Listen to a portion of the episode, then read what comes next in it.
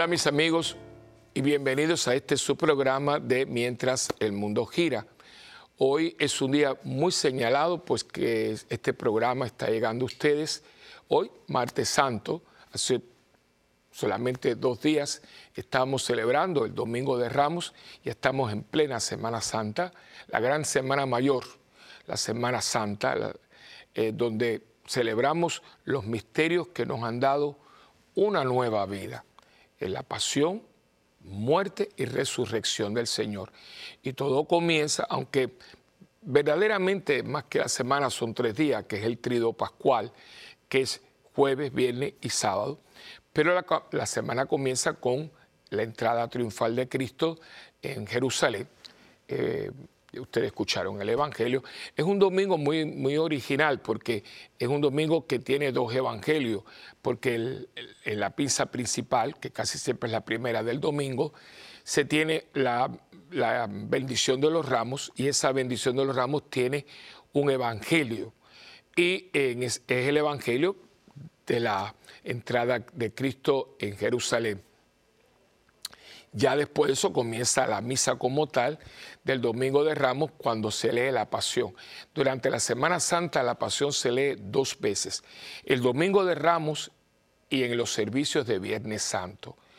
Y eh, ya entonces ya se inaugura y entonces viene lunes, martes y miércoles y, y comenzamos entonces eh, con el, Domingo de Ramos, eh, que es el, es el 10 de abril y nosotros pues entonces comenzamos ya la Semana Santa. Y este programa lo, estoy centrando precisamente en, la temática del Domingo de Ramos, ¿no? que como le digo es el domingo 10 de abril, y comienza nuestra Semana Santa. ¿Por qué? Porque hay una frase ahí que me parece que es muy importante para nosotros como tener el pie. Bendito el que viene en nombre del Señor, bendito el que viene, ¿no? Eh, eh, ¿Por qué? Porque uno lo dice tanto, lo decimos cada vez que recitamos el Santus en la misa, ¿no? Santo, santo, bendito el que viene en nombre del Señor. Que uno no se da cuenta el contenido, la profundidad de la frase. Pero de eso se trata el programa de hoy, pero yo siempre comienzo agradeciéndoles a ustedes eh, y sobre todo viendo la bendición que ustedes son para mí como yo soy para ustedes. Y también, como hice el otro día, en el programa, uno de los programas anteriores, que les pedía que oraran por mí el día 30 de marzo, pues también el domingo de Ramos, porque yo como cuando me ordené de sacerdote era muy cerquita de Semana Santa, pues entonces eh, yo mi misa solemne, los sacerdotes cuando nos sentamos se llama misa cantada, misa solemne. Mi primera misa, esa misa tan, eh, tan que uno no, no la olvida nunca, fue un domingo de ramos. Yo me estreno como sacerdote en una Semana Santa. Y, mi misa solemne fue un domingo de ramos, eh, muy bonita, no se me olvida, la verdad, porque imagínense, primeramente era el Domingo de Ramos y, segundo, estrenarme como sacerdote. Yo temblaba como una hoja, ¿no? Y tenía, pero hubieron personas que estuvieron conmigo porque uno tiene miedo de cometer un error, de, y más que durante una misa que tiene un, contenido muy, muy dramático, ¿no? Eh, por eso, eh, cada vez que llega el Domingo de Ramos, pues vienen muchos sentimientos encontrados. Y pues todo esto lo comparto con ustedes en el preámbulo del, programa, porque siempre me gusta como ambientarlo, ¿no? darle un, como un preámbulo a, este, a, esta, a esta introducción. Y como siempre, comenzamos, por supuesto, en colaboración al Espíritu Santo. En nombre del Padre, del Hijo y del Espíritu Santo. Amén. Oh Espíritu Santo, amor del Padre y del Hijo, inspírame siempre lo que debo pensar, lo que debo decir cómo debo decirlo, lo que debo callar, lo que debo escribir, cómo debo actuar, lo que debo hacer para procurar tu gloria en bien de las almas y de mi propia santificación. Espíritu Santo, ilumina mi entendimiento y fortifica mi voluntad. Dame agudeza para entender, capacidad para retener, método y facultad para aprender, sutileza para interpretar, gracia y eficacia para hablar, Dame acierto para empezar, dirección al progresar y perfección en el acabar. Amén. María, Madre del Buen Consejo, ruega por nosotros que así sea. En el nombre del Padre, del Hijo y del Espíritu Santo. Amén. Bien, pues hoy ya más, más o menos les he dicho un poquito de, lo que vamos a estar compartiendo eh, y el por qué.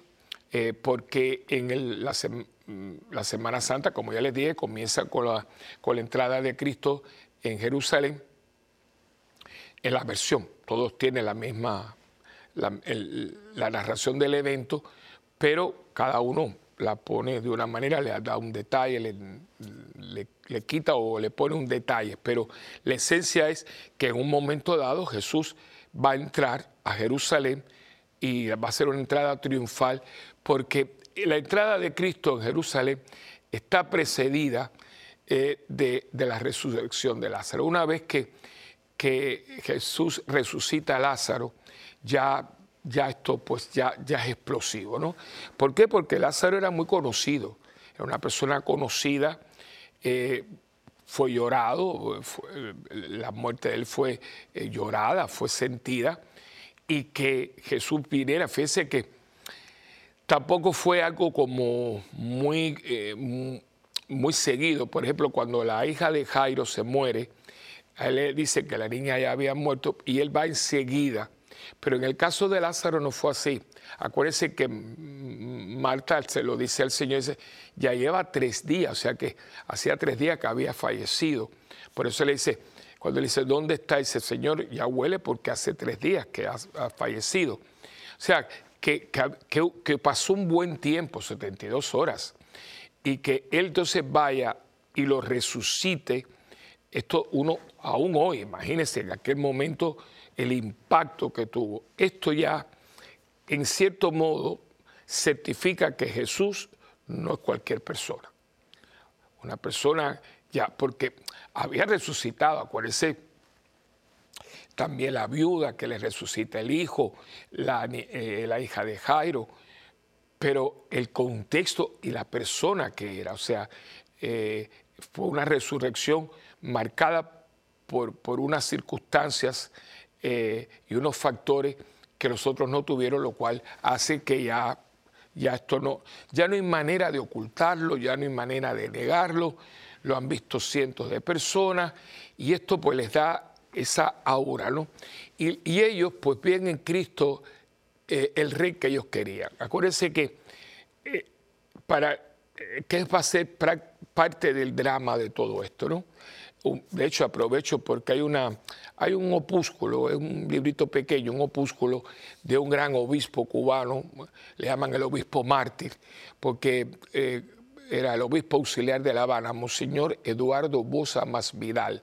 En el momento que lo expulsan, que lo apresan, el hombre joven era obispo auxiliar de La Habana, rector de la entonces eh, Universidad Católica, que era Santo Tomás de Villanueva, eh, una universidad muy buena. Y él era también párroco, era párroco de la Iglesia de la Caridad en La Habana. Un hombre muy, muy humilde, un hombre que sus compañeros, de hecho, eh, hace, creo que fue el año pasado, aquí me dijo que hay un grupo de personas que están recogiendo información y todo para presentar la causa de, su canonización, porque yo lo conocí personalmente, eh, fue para mí un, regalazo, porque él, visitaba comunidades cubanas, eh, pero un hombre muy sencillo, de una espiritualidad, y muchos sacerdotes que fueron compañeros de ellos, de él, me decían a mí, mira, Willy, eh, este hombre siempre desde el seminario fue así, muy brillante y sobre todo tiene una pluma increíble.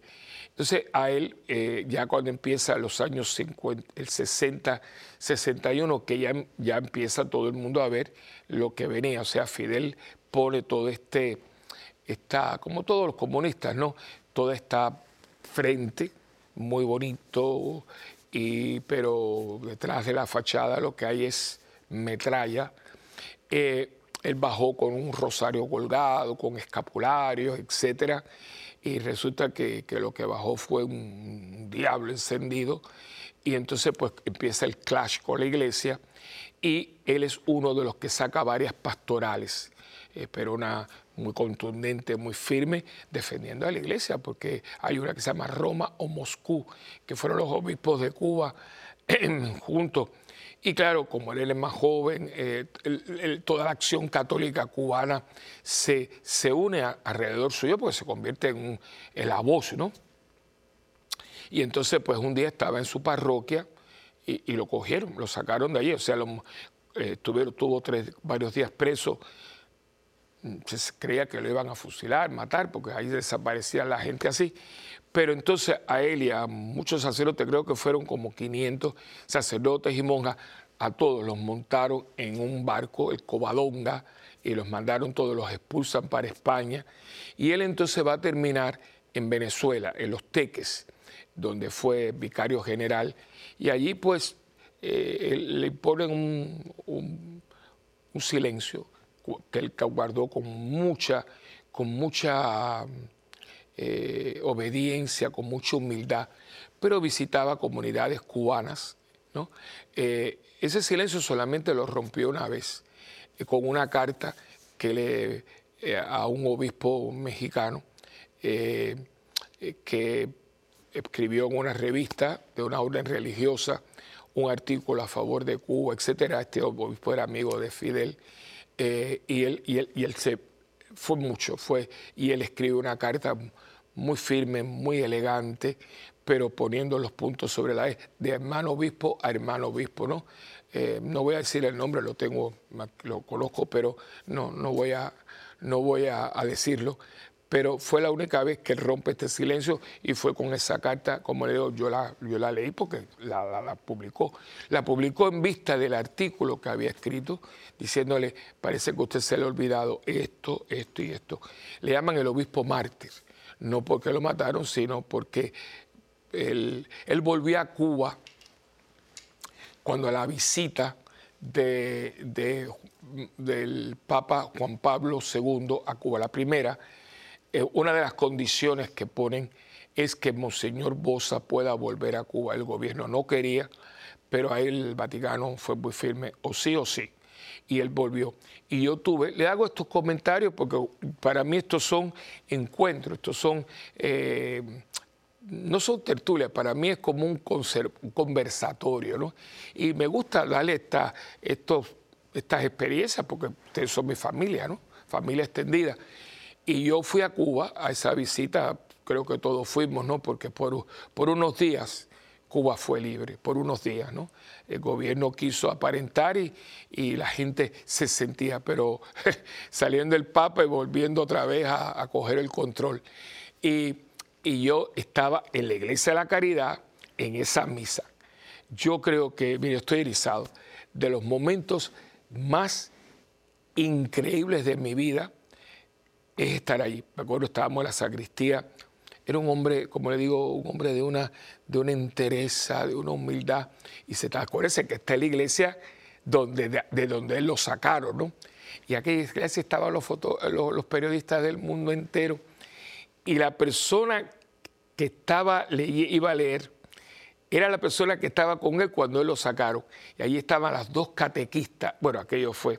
Entonces, me acuerdo que me entra la procesión, fue por dentro, pero una iglesia bastante grande. Está, esa iglesia todavía existe. Íbamos por el lado para el pasillo central. Y entonces el Señor le dijo, Monseñor Bosa, bienvenido a su casa, lo estábamos esperando. Empieza la gente a aplaudir. o sea, cuando usted siente que no hay piso, ¿no? Bueno, yo estaba en la procesión, yo no era nadie, pero... Y él llegó, y cuando él, llega, que él llega a besar el altar y se pone frente a la gente, se echó a llorar. Eh, fue, fue un momento eh, eh, único ¿no? en la historia. Estuvo allí con el Papa y después se regresó a Venezuela, allí, allí está enterrado. Pero un hombre dijo, y digo esto porque este, este obispo escribió un opúsculo sobre la misa, se llama Un drama en tres actos. una belleza. Así que, y, por eso, hablando de la misa, ¿no? Y, de, todo lo que conlleva, eh, pues me, acordé de lo que él escribió, un drama en tres actos escrito por Monseñor Bosa Más Vidal. Hice este paréntesis porque creo que a usted eh, le, puede agradar ¿no? toda esta, esta anécdota. Y eh, cuando uno habla de, que Jesús viene y entra en Jerusalén, eh, aquí hay un, aquí hay un yo diría un conflicto, porque él viene, él es rey, y él nunca lo negó, se lo va, se lo va a, ratificar a Ponce Pilato, eres tú, si yo soy rey, y yo para eso he nacido, pero mi rey no, no es de este mundo. Y eso es lo que los judíos no, no, entendieron, porque si lo ven con todo este poder y con todo lo que él puede hacer, resucita muertos, multiplica peces y panes, le da la vista a los ciegos, eh, si este hombre tiene todo esto, ¿por qué no nos libera de los romanos? Era el concepto, ¿por qué no nos pone eh, en donde nosotros estábamos cuando el rey Salomón? Eh, ese, ese concepto que a veces uno tiene de Dios, ¿no? ¿Por qué Dios no hace esto si Dios todo lo puede? Y él entonces se revela como lo que es, ¿no? Él no viene a cambiar una estructura de mundo, él viene a decirle al ser humano cómo vivir esta vida y de qué se trata esta vida. Por eso, bendito el que viene, el que viene a decirnos la verdad, el que viene a, darnos a nosotros un contexto de vida que muchas veces nosotros mismos ni nos lo podemos imaginar. Y yo creo que eh, eh, en, este, en este tema de que, estamos, que yo he escogido para ustedes, quisiera ayudarles en esto porque Quizás usted pensó que iba a irme por otro lado, pero no. Quiero centrarme, por eso puse bendito el que viene y lo dejé ahí en suspenso, ¿no? Porque a veces uno tiene un concepto de Dios como que Dios es mágico. Dios no es mágico, aunque lo puede hacer todo, pero Dios no utiliza magia. Dentro del plan de Dios hay todo un sentido. El plan de Dios no es un sinsentido, hay un sentido hay, una programación, hay todo un pensamiento, hay todo un plan de Dios para mí. Esto no es así al azar, ¿no? Y a veces uno eh, está como, ¿y por qué yo no? Es como si me lo saco de la manga, ¿no? Y no sacar a Dios porque tengo este problema. Es que Dios no funciona así. Ya su vida y la mía ya Dios la ha visto completa, porque claro, estoy pidiéndole algo que para mí es difícil, ¿no? Y me imagino también para usted, de que tenemos que tratar de subir un poco hacia Dios. ese libro tan lindo, de, tan lindo y tan profundo de Padre Ignacio Larrañaga, sube conmigo, ¿no? Hay que subir un poco, ¿no? A dónde está Dios. Claro, nunca lo podré hacer porque Dios es Dios y yo soy yo. Pero yo creo que Dios, como diciendo, mira, toma, toma sube un poco para acá, porque a veces estamos demasiado abajo. Eh, de hecho, yo tengo un programa planificado, ¿no? Eh, pero eso es para otro día. Pero sí, desde ahora les digo que tenemos que, ¿qué es lo que Dios quiere para mí? Por eso tenemos, tenemos que tener una vida espiritual. Eh, y tenemos que tener una vida de oración y formar nuestra fe y leer la palabra y abrirnos a la inspiración del Espíritu Santo y vivir un día a la vez y tratando de escudriñar los designios de Dios para mí, de tratar de, entrever lo que verdaderamente es importante para que yo sea la persona que Dios quiere. A veces nos estancamos, ¿no? Y tenemos a Dios como ahí. O sea, ¿y por qué Dios no hace esto? Y a veces cuando uno tiene programas y, la gente hace preguntas, bueno, si Dios es tan bueno, ¿por qué no hay esto? O sea, como diciéndole a Dios lo que tiene que hacer. Eh, no, no es así, ¿no? Porque es como si Dios a mí, ¿y por qué si Dios es tan bueno eh, pasa esto? Bueno, porque Dios es bueno, no lo va a dejar de ser porque esa es su esencia, su bondad su amor, Él es amor. Pero Dios me dio a mí una voluntad. Y la voluntad significa que yo puedo escoger o rechazar. Y lo que Dios da no quita. Dios no lo quita.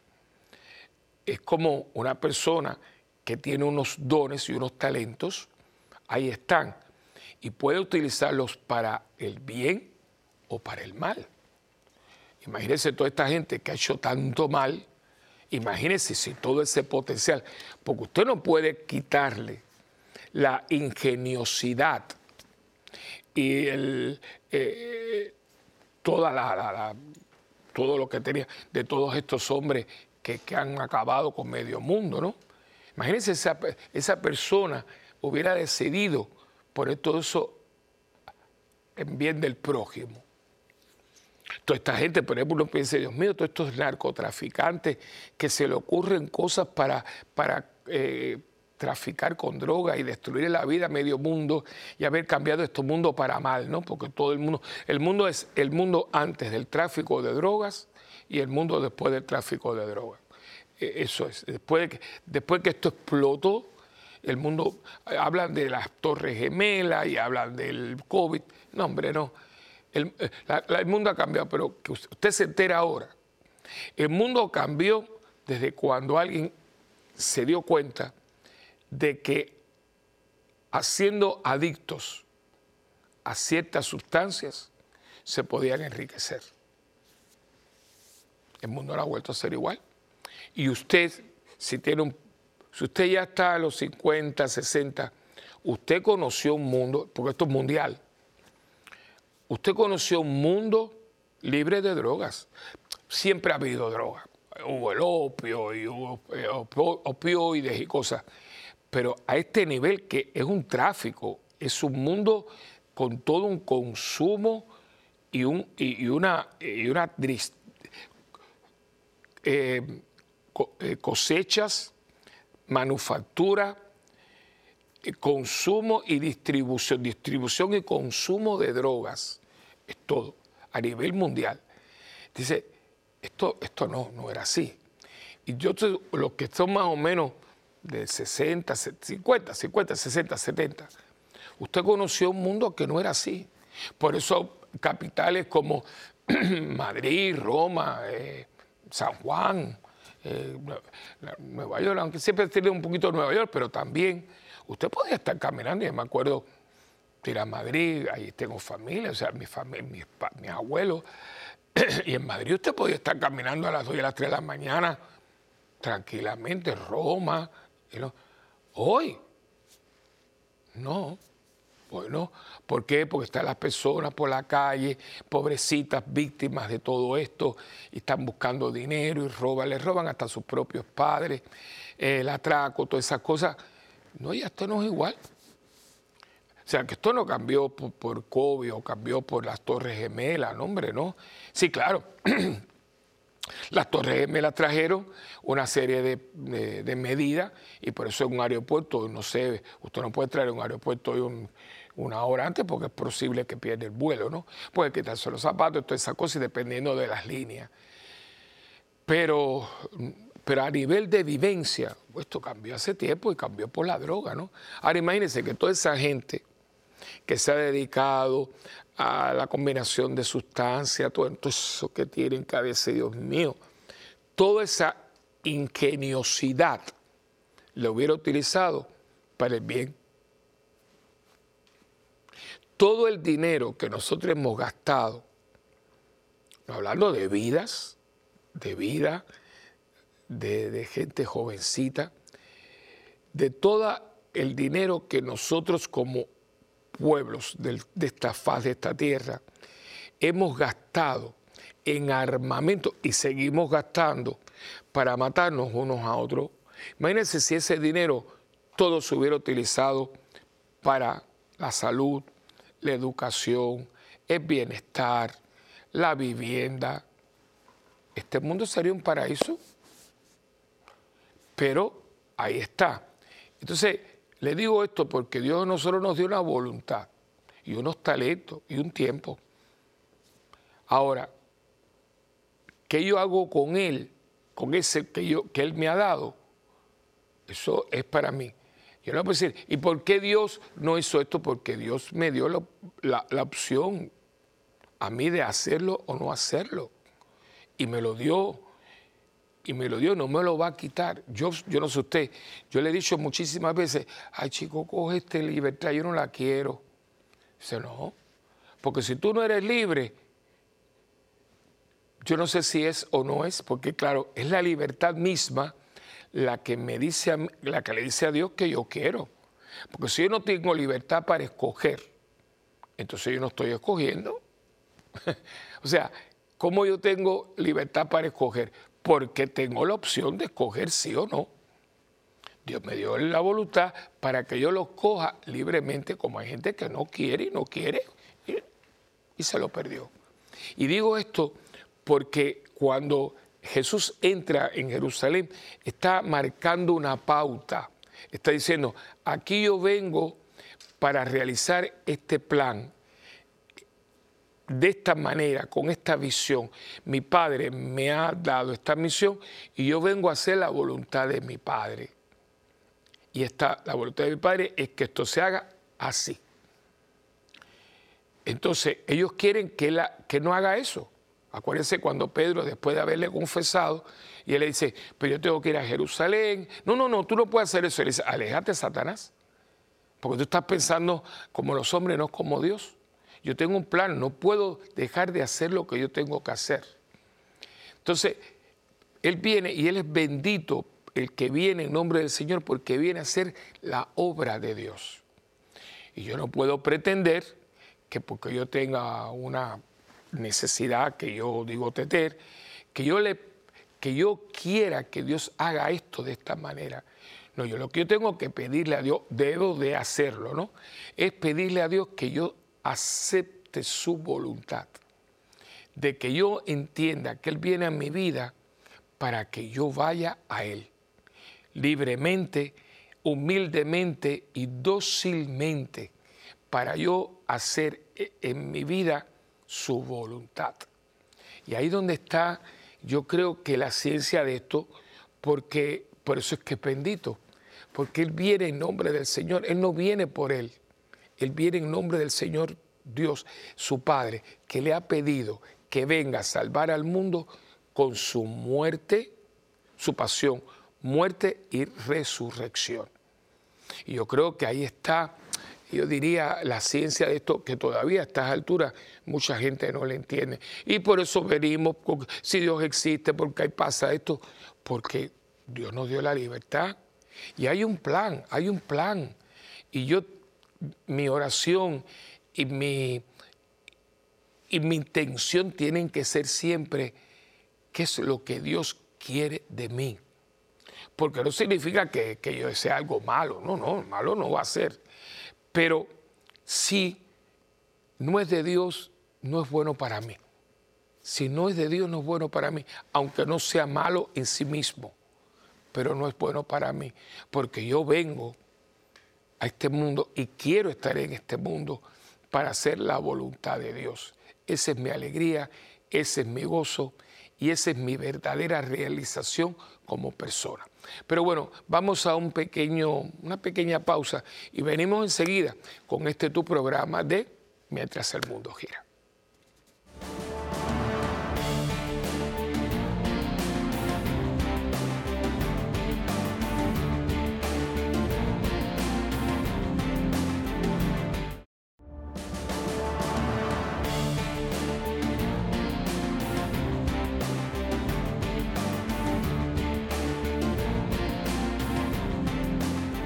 Pues aquí de nuevo con ustedes.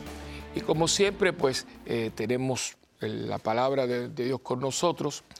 Y en, esta ocasión pues por supuesto que vamos a estar hablando de la, de la entrada de Jesús eh, eh, en, Jerusalén. Y lo tienen, lo tienen, bueno, lo, tienen en la, en la pantalla.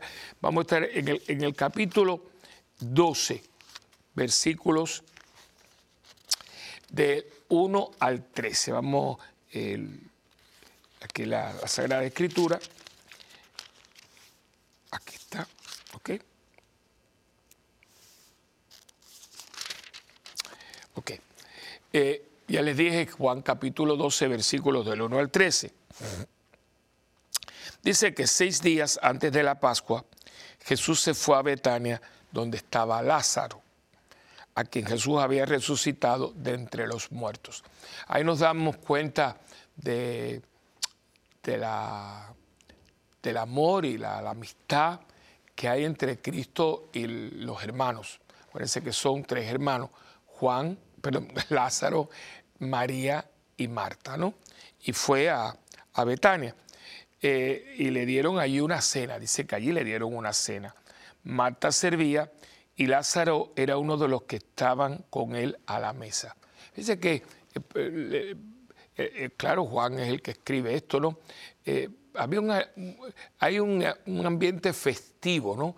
Claro, imagínense ustedes, por mucho que haya pasado, ya cómo no van a celebrar el que el hermano haya resucitado. Y entonces, entonces María, eh, tomando una, una, libra de perfume de nardo puro, muy caro, ungió los pies de Jesús y los secó con sus cabellos.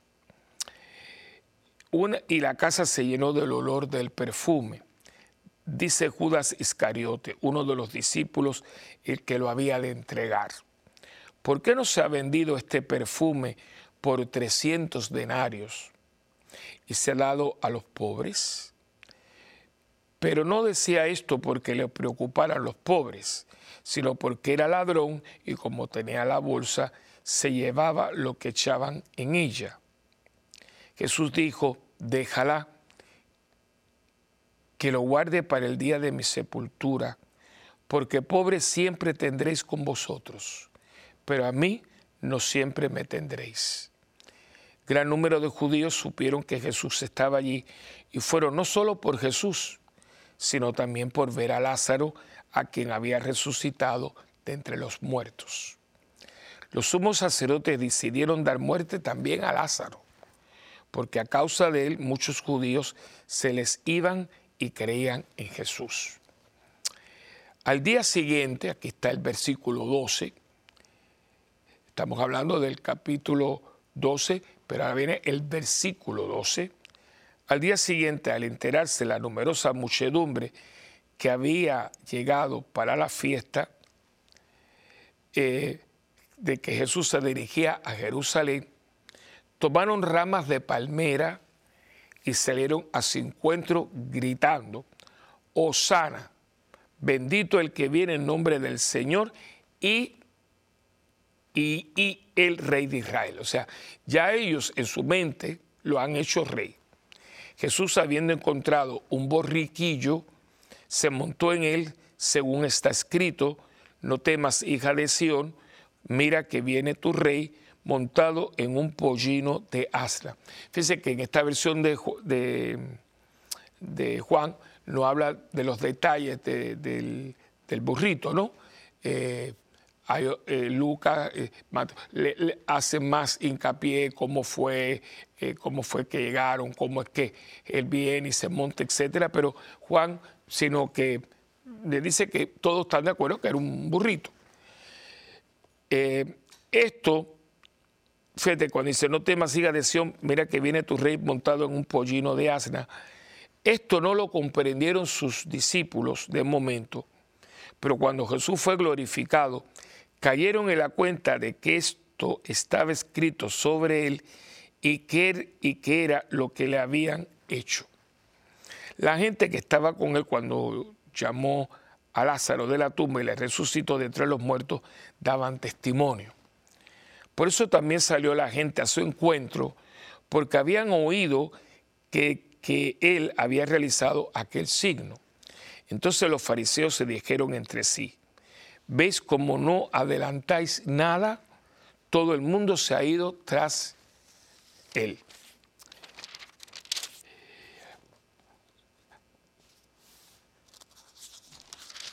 Dicho esto, perdón, todo el mundo se iba tras él.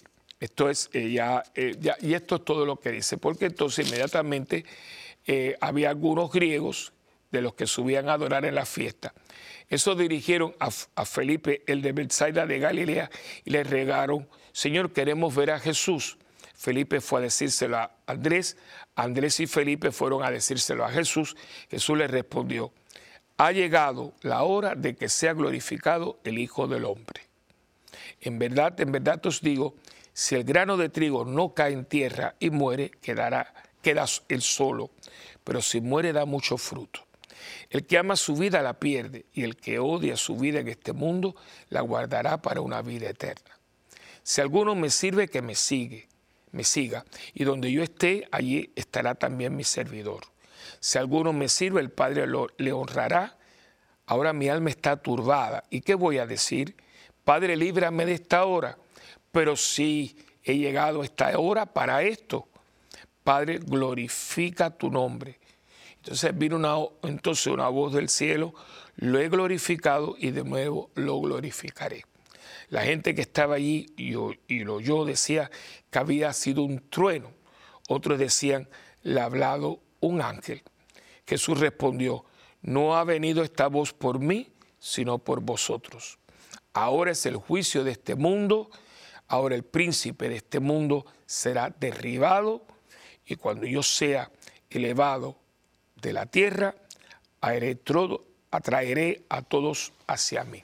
Fíjense que, y, por eso escogí a Juan, que este es un, podríamos estar aquí mucho más tiempo, este es un texto de que no es tan descriptivo, tan histórico, tan detallado, como podríamos encontrarlo en Mateo o en Lucas, sino que Juan, Juan, que ha tenido más tiempo para escribir, más detenimiento para reflexionar en todo esto, Juan en vez de estar dando detalles de cómo fue, cómo, ¿se acuerdan que eh, los otros relatos te hablan de los niños, que como eh, tenían ramas, etcétera, que la gente tenía, tiraba los mantos en el camino? Fíjense que aquí no, Juan no, toma tiempo para esto, porque Juan quiere ir a, a lo profundo, al sentido de por qué está sucediendo esto. Y por eso lo he cogido, porque aquí hay un elemento de propósito. Y es muy lindo cuando dice, y, voy, a, voy, a renunciar a esta hora, si para esta hora yo he venido. O sea, yo no he venido aquí a reinar como un rey, yo no he venido aquí al pantalleo como hace la gente. ¿no? Yo he venido aquí con un propósito. Es un propósito que para algunos está escondido, pero no porque porque esté escondido para alguna gente, no deja de ser la realidad del por qué yo estoy aquí con ellos o con ustedes, con nosotros. No, y es porque he venido a salvar al mundo, pero lo voy a hacer de una manera que va a ser escándalo y locura. Después cuando Pablo habla de esto de la crucifixión, dice que el misterio de la cruz, no. Escándalo para los, los judíos y locura para los gentiles, ¿no? La cruz horrible, ¿no? Y como en algo tan horrible, tan eh, despreciable como es la crucifixión, Dios encuentra el momento más grande donde Él es glorificado. Porque los designios de Dios no son los míos. Y porque la sabiduría de Dios va mucho más por encima de la que nosotros podemos tener. Y el hombre y la mujer de Dios, y escuchen bien esto, no es que uno trate de, adivinar, sino uno trata de descubrir, de descubrir el propósito de Dios conmigo, que yo creo que eso es lo que han hecho los santos, ¿no? Eh, eh, toda esta gente que nosotros eh, los tenemos, que son nuestros héroes, ¿no?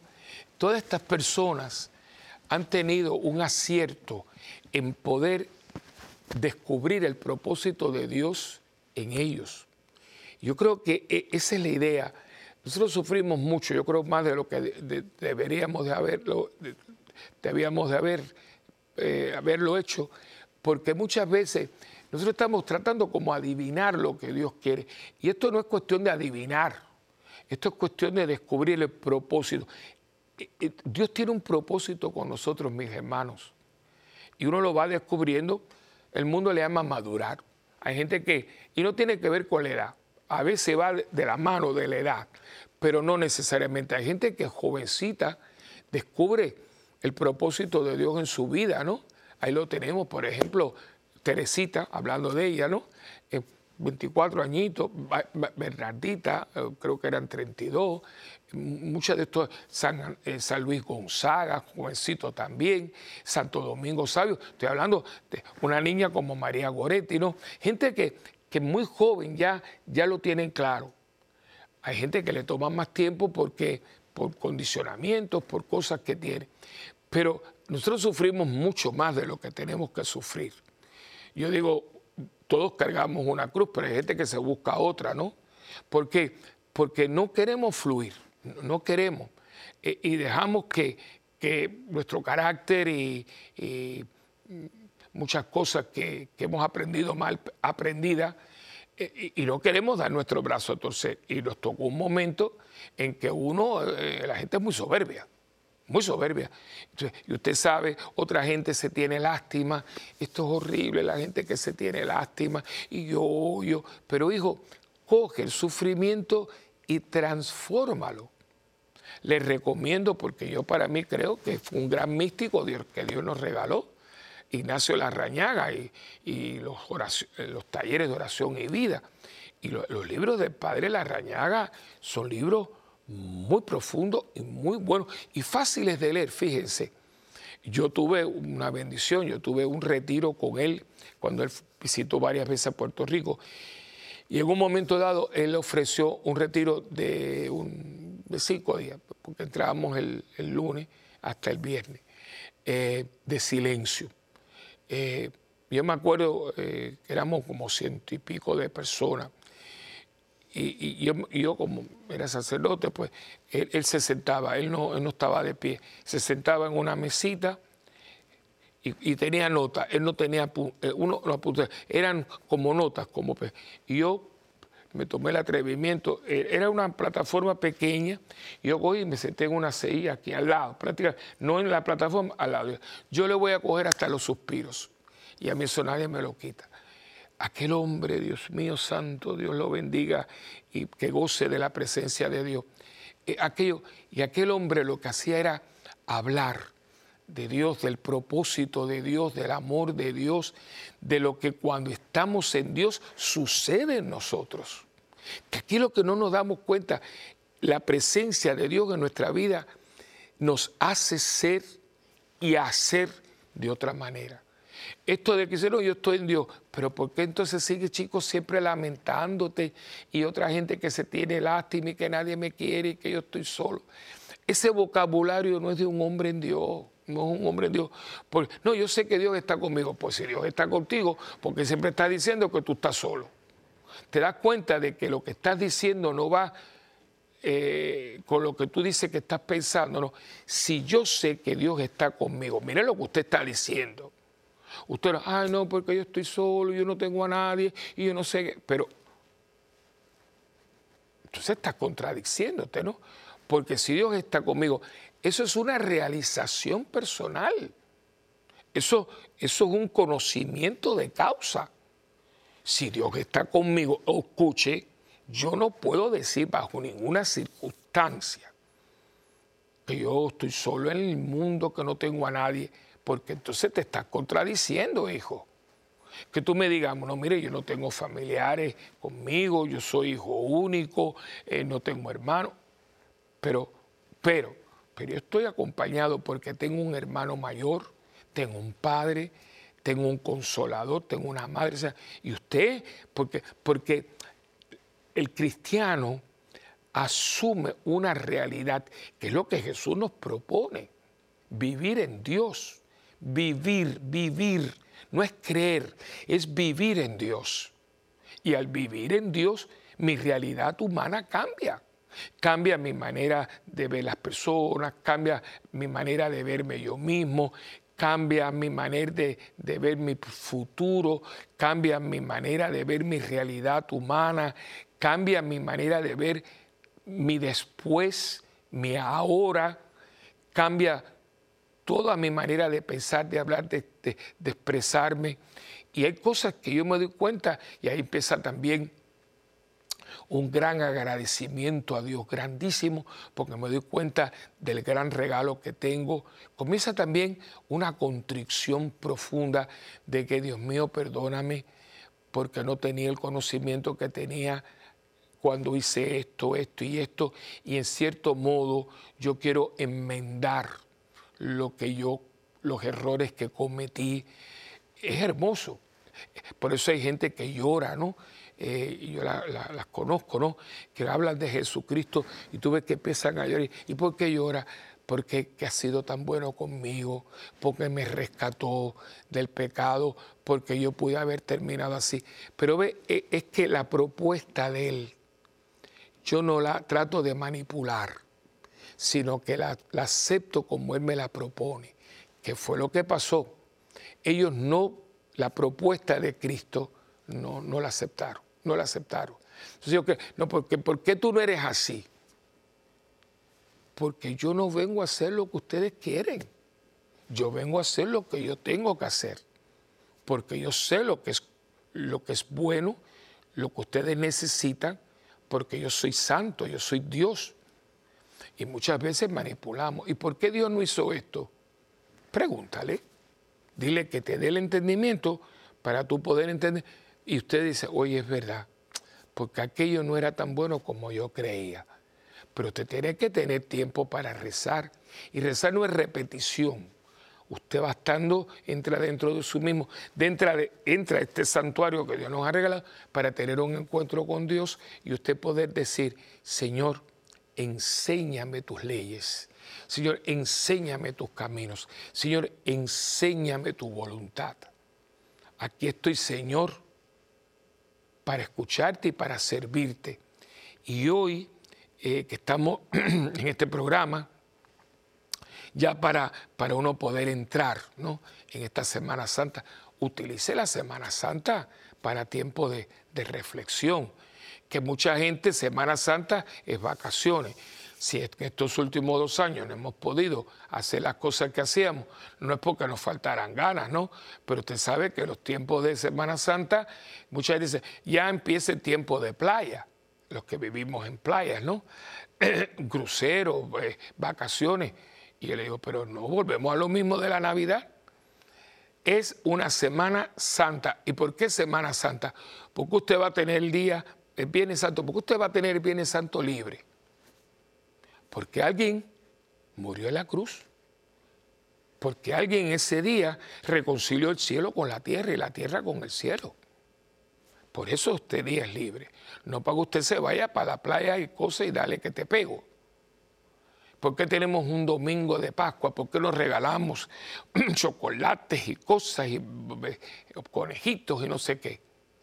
Porque ese día fueron buscando el cadáver de alguien y no encontraron a nadie, porque como le dijo el ángel a las mujeres, porque ustedes vienen a buscar entre los muertos al que vive. No está aquí, resucitó, como ya lo había dicho. Entonces, el contexto de esto que la gente se le va olvidando, la Semana Santa es santa porque el santo entra en todo un proceso para que con su pasión, muerte y resurrección, tú y yo tengamos vida y no que tengamos vida, sino que la tengamos en abundancia.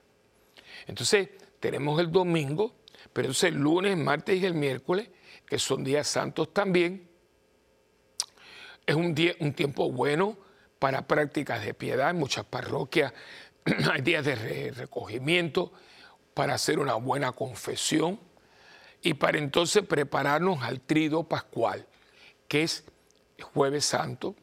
Jueves santo es una exquisitez. Eh, el mandamiento del amor, la institución del el sacerdocio y de la Eucaristía. Imagínese usted. Y después entonces el Viernes Santo, ¿no?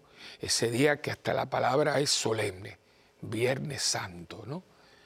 Santo Viernes, ¿no? En que Dios, Dios muere para darnos vida. Con esa frase, hermano, yo estoy erizado. Dios muere para que yo tenga vida. Es, que se te, se te rompe la cabeza. Porque debería ser, el hombre muere para que Dios sea. No, no. Dios muere para que tú y yo vivamos Y pregunta sería, que no es de este programa, ¿y cómo vivimos? ¿Y cómo vivimos? Ya se nos olvidó y porque se me olvidó ya, no le doy gracias. El día en que nos sentamos y miramos una cruz. Y ahí nos preguntamos si el amor de nosotros en cierto modo eh, corresponde al amor que está plasmado en una cruz.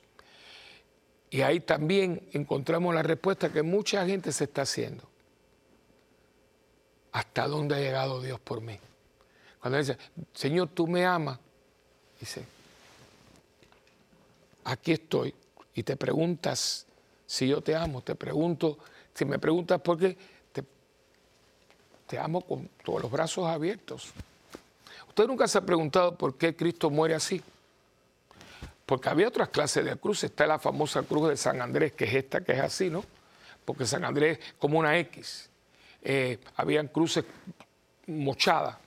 ¿Y por qué, esa, por qué esa cruz? Se llama la cruz latina. Hay muchísimas clases de cruces. Porque ¿saben por qué muere así?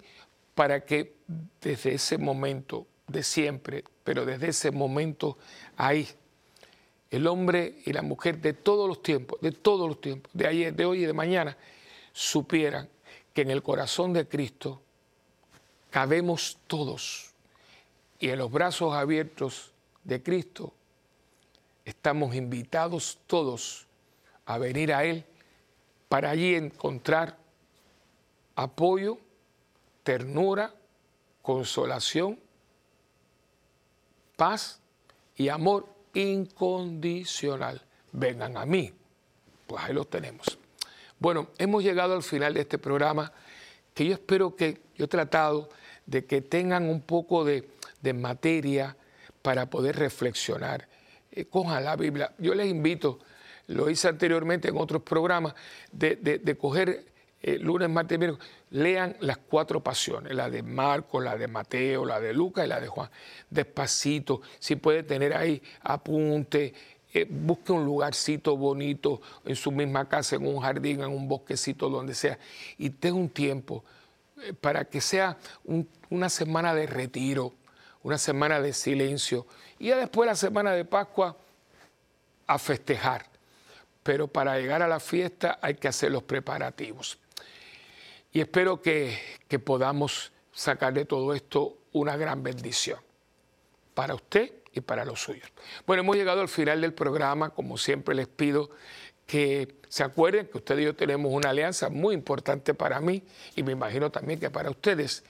Yo oro por ustedes, ustedes oran por mí y juntos por el mundo. Y acuérdense de, escribirnos, para nosotros es muy importante saber de ustedes, ah, por lo menos a mí me encanta saber de ustedes, y escribirnos a eh, eh, mundogira.ewtn.com o mandarme a mí, yo tengo un Facebook que es Padre Willy Willy, y también nuestra página web es parrocasantabenarita.org y estamos también en YouTube. Allí tienen todo lo de la parroquia, eh, todas las actividades, retiro, la misa diaria, las dominicales, es SBTV,